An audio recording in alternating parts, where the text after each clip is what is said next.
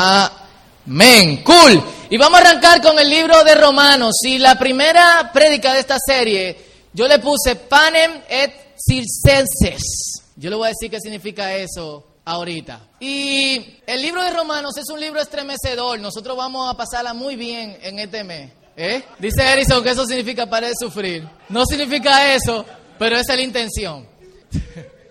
eh, miren, el libro de Romanos, señores, es uno de los libros más controversiales y profundos de la Biblia. De hecho, la reforma estalló, estalló, como buen dominicano, esa división entre la iglesia católica y la iglesia protestante por un verso que Lutero leyó en el libro de Romanos mientras se torturaba a David haciendo obras.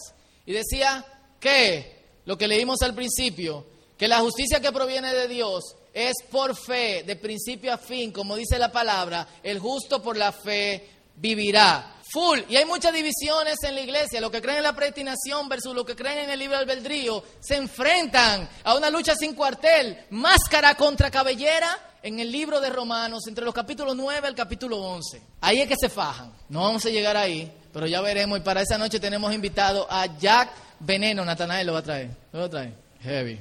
Bienvenido, Nata. Un gusto verte aquí. Qué ápero. Y yo quiero que en esta noche hagamos como un, una, pasemos superficialmente por la carta, por su significado y vayamos a algunos puntos en el primer capítulo. Pongan atención. Cool.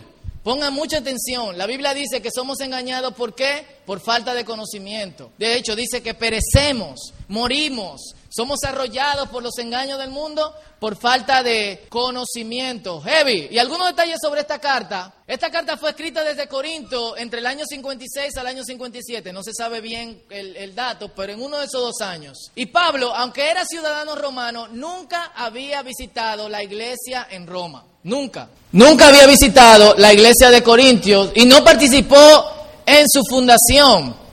Esta iglesia la fundaron, nadie sabe quién, lo que sí estamos seguros es que no fue Pedro. Para los que creen por ahí que fue Pedro. Probablemente judíos que se habían convertido en Jerusalén y que vivían en Roma y que de repente dijeron que éramos una iglesia, empezaron a predicarle a judíos que vivían en Roma y luego a gentiles que se habían convertido al, al judaísmo y de ahí se le surgió la iglesia o surgió la iglesia de, de Roma. Y esta iglesia estaba compuesta por judíos y por gentiles, judíos y no judíos. Y la importancia de saber todo esto, cuando se lo decimos aquí en el círculo, porque ustedes se sientan frente a mí, yo le digo, la carta le escribieron así, le escribieron así, le escribieron en papiro, esto, lo otro. Full, nosotros necesitamos saber en qué situación se escribieron estas cartas. Porque las cartas no son 100% aplicables a nuestra vida. Así que nosotros necesitamos saber cuál es el contexto, porque a quien se le escribieron fue a los romanos. En base a nosotros conocer el contexto, entonces nosotros podemos decir, yo me identifico con eso o no. Y nosotros sabemos mucho de Roma. De hecho, Noel y yo vimos una serie muy fuerte en de dos temporadas que se llama Roma. Muy buena. Eh, todo el mundo sabe quién eran los emperadores, quién era César, quién era el hijo de César, quién era el nieto de César, etcétera, etcétera, etcétera. Incluso sabemos más de Roma que lo que sabemos de Israel. Y Roma tenía tecnología, tenía dinero, tenía los recursos y tenía la fuerza militar. Aparte de eso, el derecho romano eh, es mundialmente conocido. Para los que estudian derecho, no sé, Carolina, si alguna vez le han dado eso, era muy desarrollado en su, en su derecho, pero su filosofía, su cultura, su religión era prestada de los griegos. Y para el tiempo en que se escribió esta carta, algunas cosas predominaban en Roma. Estas cuatro son las más importantes. Primero, la frase de Roma era panem et circenses. Como sea que se pronuncie eso, que significa pan y circo. ¿Qué quería decir eso? El emperador calmaba la euforia de la gente, dándole qué? Comida y poniéndole espectáculo en el eh, coliseo. Full, nada parecido como ahora. Yo me acuerdo que cuando chiquito Balaguer nos dormía todo con funditas rojas. Yo vivía en Herrera y cuando venían las funditas de Balaguer, mire mi hermano, fu. Y yo le apuesto que todos los viejos ahora le dicen a usted, el mejor gobierno fue el de quién? El de Balaguer. ¿A causa de qué? De la fundita. Mantenía al pueblo con muy baja educación, pero le daba plátano, arroz y habichuela a bajos precios, pero nos limitaba en otras cosas. Pan y circo, lo que hacen todos los imperios, nada parecido ahora, ¿eh? Había decadencia moral. Los romanos, o sea, eh, por eso la serie S es fuerte, porque quiere expresar la, la, la decadencia que había en Roma. Había homosexualidad, pero pública, o sea, relaciones sexuales en medio de todo el mundazo, orgía. los romanos agarraban, comían y tenían una cosa que se llamaba vomitorios. ¿Sabe para qué? Se hartaban de comida y después se metían una espátula y vomitaban. Pero después de que vomitaban, ¿qué hacían? Seguían comiendo. Y por ahí podemos seguir en la decadencia moral de Roma, pero de eso vamos a ampliar en los discipulados. Como toda ciudad metropolitana y central de un imperio, Roma era multirracial y multiétnica. O sea, había gente de muchas razas y había gente de diferentes etnias. Y encima de eso, muchas religiones. Una de las cosas que hizo el, emperador César fue que agrupó todas las religiones para que adoraran en el mismo lugar. Heavy. Así que todas las religiones se adoraban en el mismo lugar. Gracias. Todas las religiones se adoraban en el mismo lugar bajo una sola condición. Por favor, cuando a César en la mañana le pique un lado del lecho de la mejilla, el lado derecho de la mejilla, y diga, yo necesito que hoy me adoren, todas adoren al César. De ahí el problema de los judíos y de los cristianos siempre siendo perseguidos a causa de esto, porque ellos no querían, obviamente, adorar a, César. Pan y circo, decadencia moral, multirracial, multiétnica, muchas religiones, todas aceptadas con la única condición de que adoren a César. Yo creo que esta es Ñumi, una ciudad apetecible para cualquiera que le encanta predicar el Evangelio. ¿Cuántos dicen amén? Para nosotros es tan fácil llegar a un sitio y decir, doña, yo quiero decirle algo sobre la palabra de Dios y la doña te dice, venga, pase, toma, quiero un cafecito, ¿qué ah, pero, uh, esto, lo otro. Usted no es testigo de Jehová, ¿verdad? No, doña, no. Ay, yo quería una atalaya. eh, pero imagínense qué difícil era tú predicar en un asunto con, con, con, con el cuadro como el que yo le estoy presentando en esta noche. Y esta carta, la razón principal por la cual Pablo escribe esta carta es porque había conflicto entre lo que eran judíos y lo que eran gentiles, había conflictos raciales. Los judíos decían, nosotros somos los mejores, porque Jesucristo era judío y la ley viene por nosotros, así que nosotros somos mejores que ustedes. Y los gentiles decían, nosotros somos mejores porque nosotros somos romanos, así que había esta disputa. Y por eso varias veces durante la carta usted ve que Pablo dice al judío primeramente y después a quién? Al gentil. Por ejemplo, Romanos capítulo 1, versículo 16, a la verdad no me avergüenzo del evangelio, pues es poder de Dios para salvación de aquel de todo aquel que cree. ¿A quién? Al judío primeramente y después, ¿a quién? A los gentiles. Los judíos se sentían como que, wow, a nosotros primero. Pero oigan lo que le dice Pablo. Romanos 2, 9 al 11. Habrá sufrimiento y angustia para todos los que hacen mal. ¿Y qué dice? Los judíos primeramente y también los gentiles. Pero gloria, honor y paz para todos los que hacen el bien, los judíos primeramente y también los gentiles. Punto. Porque Dios no tiene favoritismo. Punto. Cierro comillas. Hmm. Así que Pablo quiere eliminar esa tensión que hay entre judíos y entre gentiles. Esa división, nada de lo que ahora no hay eso en la iglesia. Así que esa no es una parte con la que nosotros podríamos identificarnos del libro de Romanos. Pero, por favor, apreciaría que dejaran sus celulares, lo pusieran a un lado. Si usted no quiere oír la prédica, tiene el permiso de salir Gracias, para mí es muy desagradable decir esto, pero yo creo que la palabra de Dios merece honra. Amén. Gracias. Cool. Y Pablo lo que quiere es eliminar la tensión que hay entre judíos y entre griegos. Porque él entendía que la iglesia somos uno bajo una misma cabeza, que es quién? Cristo. Y si Cristo es la cabeza y nosotros somos uno en Cristo, ¿quién es mejor? Nadie. Por eso yo tengo, yo la paso mal con gente que piensa que son superiores a otros en el Evangelio.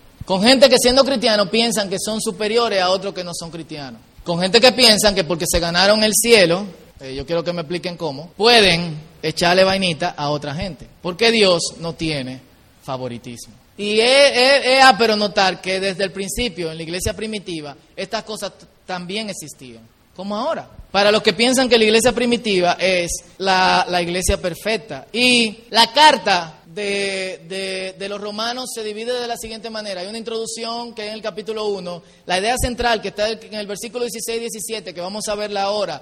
Luego, justificación, justicia por medio para, para justificación. Después, justicia para santificación. Luego, la elección soberana de Dios, que es donde todo el mundo tiene un lío. Después, consejos generales. Y finalmente, saludos. Es la carta que más saludos tiene. Toda esa cosa nosotros lo vamos a ampliar en el discipulado. Hoy yo quiero que nosotros veamos el capítulo 1 y la idea central detrás del capítulo detrás del capítulo 1, que es la idea central de Romanos. Pablo dice, a la verdad, no me avergüenzo del evangelio, pues es poder de Dios para salvación de todos los que creen de los judíos primeramente, pero también de los gentiles. De hecho, en el Evangelio se, revela la justicia que proviene de Dios, la cual es por fe. ¿De qué? De principio a fin. Tal como está escrito, el justo por la fe vivirá. Habacuc 2.4. ¿Qué tenemos que hacer para ser salvos? Creer. Aunque nosotros creemos eso, como cristianos, es muy difícil conciliarlo, señores. ¿Por qué? Porque junto con creer, a usted le dice, los cristianos se comportan de cierta manera, los cristianos hacen tales cosas, los cristianos no hacen esto, los cristianos no hacen lo otro. Ah, si tú sigues haciendo esto no te va a salvar, si tú sigues haciendo esto vas a perder la salvación. Yo no sé si para usted es confuso, pero para mí sí es. Porque si dice que el justo por la fe vivirá y por fe yo me acerco a Dios, ¿por qué me está diciendo gente que hay cosas que yo necesito hacer en orden de ser salvo. Ahora, en orden de ser salvo, ¿qué significa ser salvo? ¿Y de qué yo quiero que a mí me salven? Vaya a la calle y dígale a la gente, tú necesitas ser salvo. Y se van a reír de ti. ¿Y por qué yo necesito ser salvo? De tu vida mundana. Me gusta mi vida mundana. Porque a mí me gustaría que tú me salvases de algo que a mí me gusta. Y esto es lo difícil. No quiero adelantarme a todo lo que vamos a hablar en este mes. ¿Cómo conciliar que es por fe pero que hay cosas que yo debo de hacer. ¿Cómo conciliar que si yo creo es que soy justificado, pero que en orden de yo sentirme justificado, mi cuerpo, mi ser me pide que haga cosas? Yo no sé quiénes se han sentido así, pero cuando te dicen ya, por fe, tú te quedas como que... Y lo que Pablo quiere decir brevemente es que no es algo que tú te puedas ganar y no es algo que tú trabajaste para eso. Simplemente tú estás ahí porque a Dios le dio la gana. Hmm.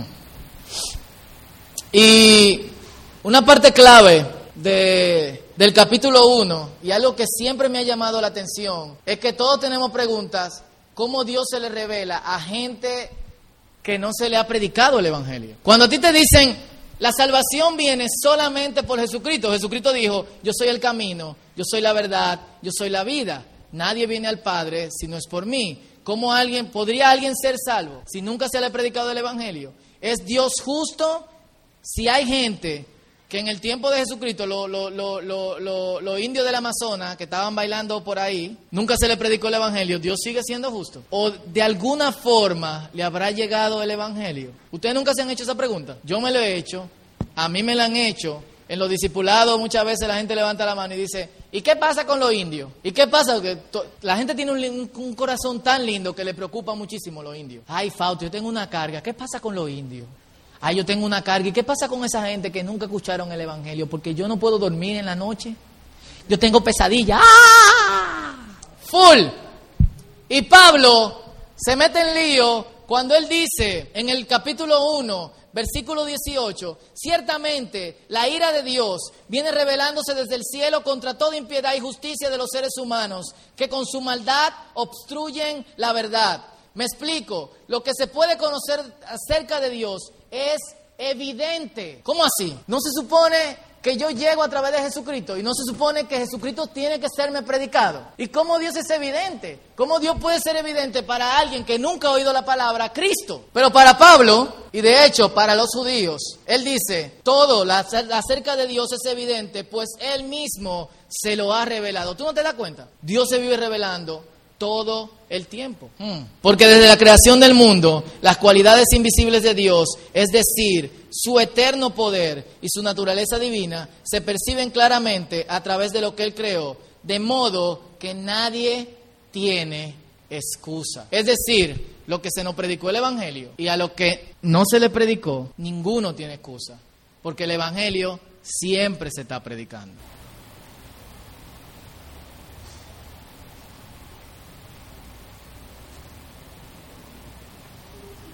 ¿Cómo puede el Evangelio siempre estarse predicando?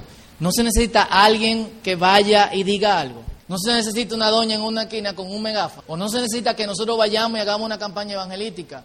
No se necesita que haya, haya una proclamación. No necesariamente. Dios siempre se está revelando. Hmm. De hecho, A mí me sorprendió muchísimo en Romanos capítulo 2, versículo 14 al 16, que dice, cuando los gentiles que no tienen ley cumplen por naturaleza lo que la ley les exige, o sea, nadie le ha dicho nada, ellos no conocen la ley, simplemente lo cumplen por naturaleza, ellos son ley para sí mismos, aunque no tengan ley. Estos muestras que, muestran que llevan escrito en el corazón lo que la ley exige. Como la testigo a su conciencia por sus propios pensamientos, algunas veces lo acusan y otras veces los excusan. Así sucederá el día en que por medio de Jesucristo Dios juzgará los secretos de toda persona, como lo declara mi evangelio. Cada persona va a ser juzgada con respecto a su conocimiento de Dios, con ley o sin ley, pero con, con respeto a su conocimiento de Dios. Y delante del trono va a haber gente que Dios le va a decir, yo me rebelé. Y van a decir, ¿qué? ¿Cuándo? De hecho, los judíos tienen en, uno de sus comentarios, los judíos tienen dos tipos de, de escritura. Tienen la Torah tienen la ley, que es la Torá, los profetas, la escritura, que son los salmos, los, proverbios, etcétera. Solamente el Antiguo Testamento. Tienen el Talmud y tienen una cosa que se llama la Torah oral, que también según ellos fue revelada a Moisés. De la Torah oral, que nunca fue escrita, hay comentarios, uno de esos comentarios se llama Medrash. De hecho, para los que, los que nunca han escuchado acerca de esto, para los judíos, no toda la Biblia fue inspirada. De todo el Antiguo Testamento, que son 39 libros, solo 35 de esos libros fueron revelados. El resto fueron dictados por Dios directamente. Y es lo que ellos llaman la Torah. Y en la Torah está el quinto libro, que aunque fue, no es dictado por Dios, son la palabra de Moisés para su pueblo, que es el Deuteronomio. Y para los judíos, en la Medrash, que es un comentario de la Torah oral, ellos dicen esto. El, él, yo puse ahí Dios, porque a eso que se refiere, miró la Torah, que es que la palabra, y creó el mundo. ¿No se le parece a Juan capítulo 1? En el principio era el verbo, y el verbo era Dios, y el verbo estaba con Dios. Todas las cosas por Él fueron hechas, y sin Él nada de lo que fue hecho hubiese sido hecho. Hmm, ¿Usted cree que eso se lo inventó Juan? No, Él miró a la Torah y creó el mundo. ¿Qué es la Torah? La palabra. ¿Qué es el verbo? La palabra. ¿Y qué es el verbo? Cristo. Cada vez que en la Biblia Dios se revela, lo hace a través de Jesucristo. Cada vez que Dios se le revela a alguien en la Biblia y fuera de la Biblia, lo hace a través de Jesucristo. Juan 1.18, a Dios nadie lo ha visto nunca. Hmm.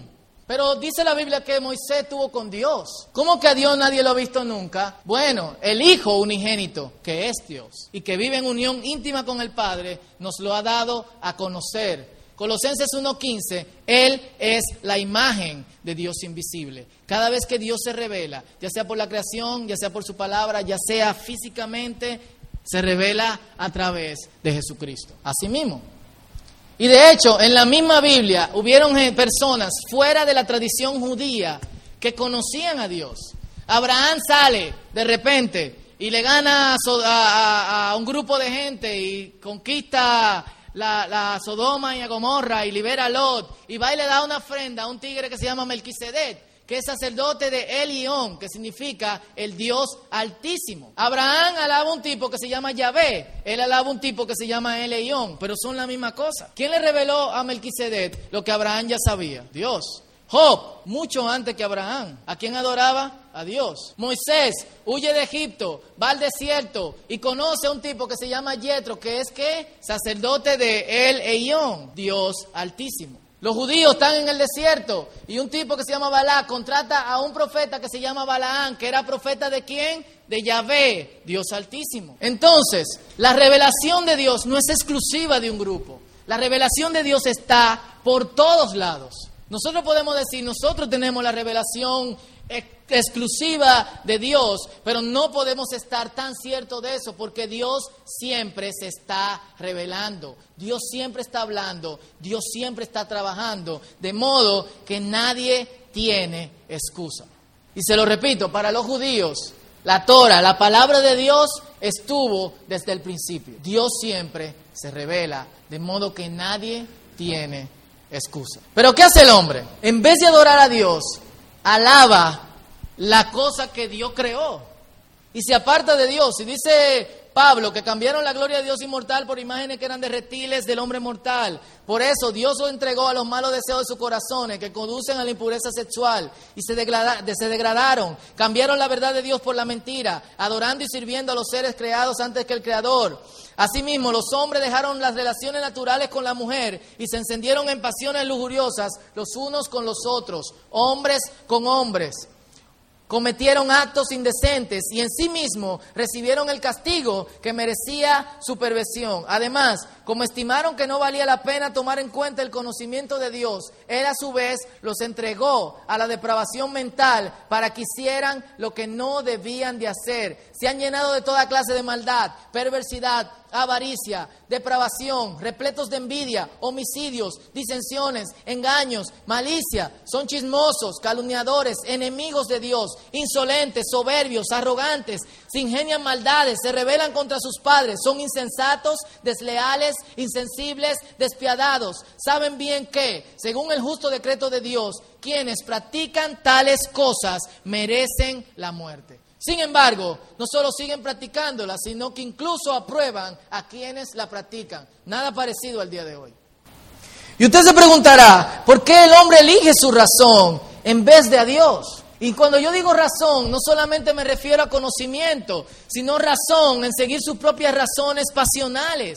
Simplemente porque eso lo hace sentirse libre. Pero la verdad de todo eso es que eso es que te hace esclavo. Lo que tú crees que te libera, te está esclavizando. Y no te creas que tu justicia es menos porque di que nunca se te predicó el Evangelio.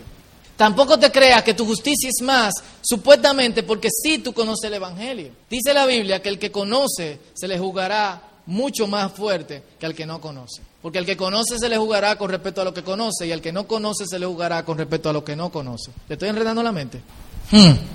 ¿Por qué Pablo dice, dice, hace esta comparación de, de de gente a la cual Dios se le ha revelado a través de la creación. Los judíos también tenían que entender que su revelación no era exclusiva. El hecho de que ellos tuviesen la ley no significa que otros no la tuvieran.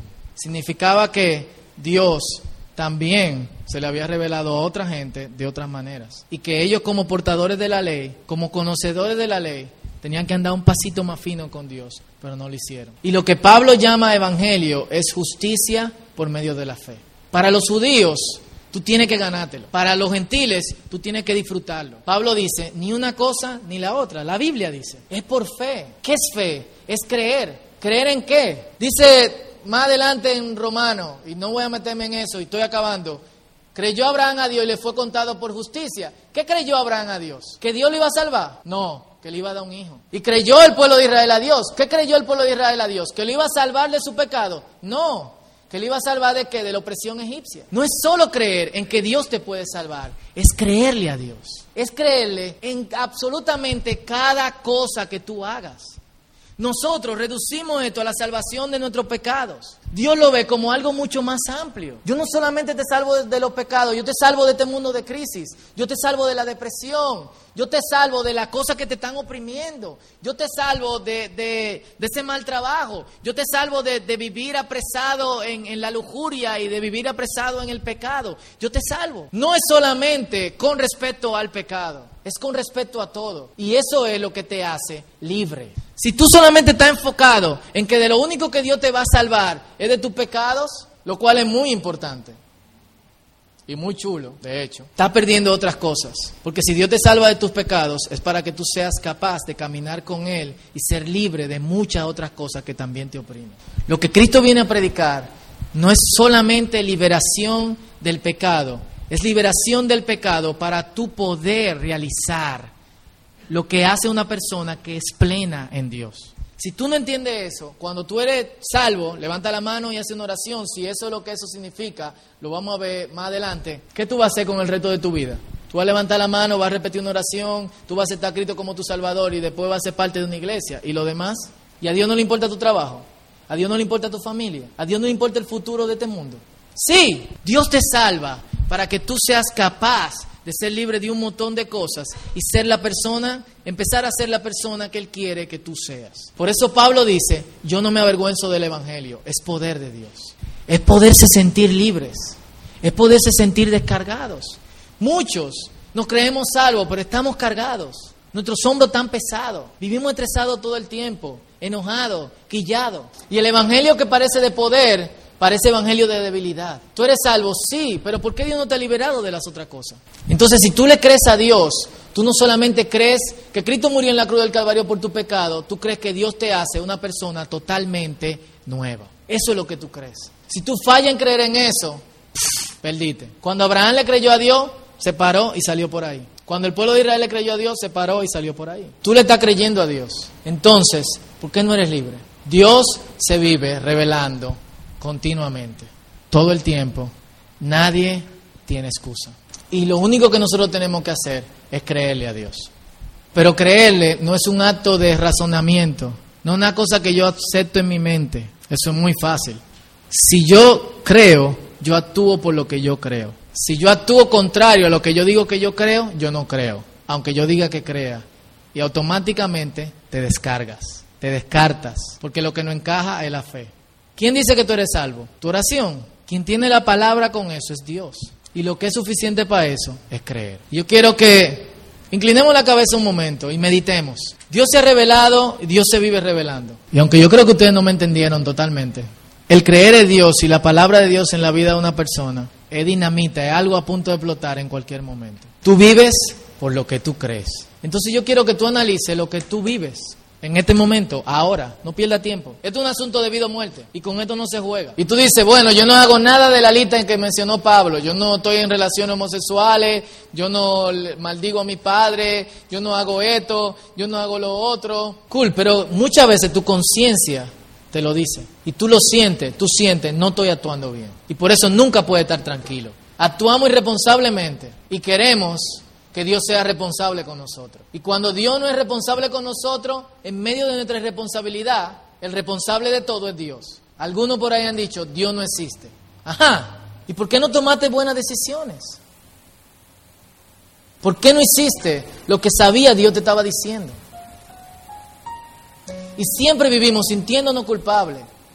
Y lo que parece vida es muerte. Algunos hasta quieren abandonar esto de, la religión y del evangelio porque viven sintiéndose mal todo el tiempo, viven sintiéndose cargados, viven sintiéndose culpables. ¿O estoy hablando mentira? Eso no es lo que Dios quiere con tu vida. Jesús dijo, yo he venido para que tú tengas vida y para que tú la tengas de abundancia. De ese evangelio es que Pablo no se avergonzaba. No para que te sientas culpable todo el tiempo, sino para que creas y tu creencia sea firme de modo tal que camines y que actúes por lo que crees. Eso es lo que Dios quiere para tu vida. Pero si haces lo contrario a lo que Dios viene y te pone y actúas irresponsablemente, ¿cómo crees que te puedes sentir tranquilo? La justicia es por la fe.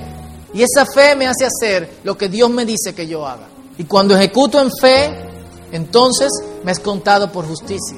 No porque yo hago lo que quiero, sino porque yo hago lo que Dios me dice que haga. Como Abraham, deja tu tierra, sal de ahí. Ok, Dios. ¿Qué Dios te ha dicho que no has hecho? Tu conciencia te reprende. ¿Por qué sigues actuando irresponsablemente? Entonces yo quiero que en base a eso que yo te he dicho, ores en esta noche, un minuto. Y tú decidas si tú quieres creer en Dios o no. Y el creer no es, Señor, yo creo. Mi abuela decía que las gallinas creen. Jesucristo decía, los demonios creen y tiemblan. Es momento de que le creamos a Dios y que no tengamos vergüenza, ni un minuto.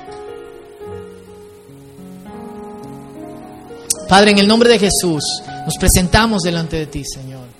Si tu evangelio es poder, danos vida, Señor. Si tu evangelio, Señor, no es vergüenza, sino que me libera, Señor, entonces muéstrame qué es lo que yo estoy haciendo mal. Díselo al Señor. Padre, si estoy actuando irresponsablemente, háblame, Señor. Háblale a mi corazón, háblale a mi mente, Padre.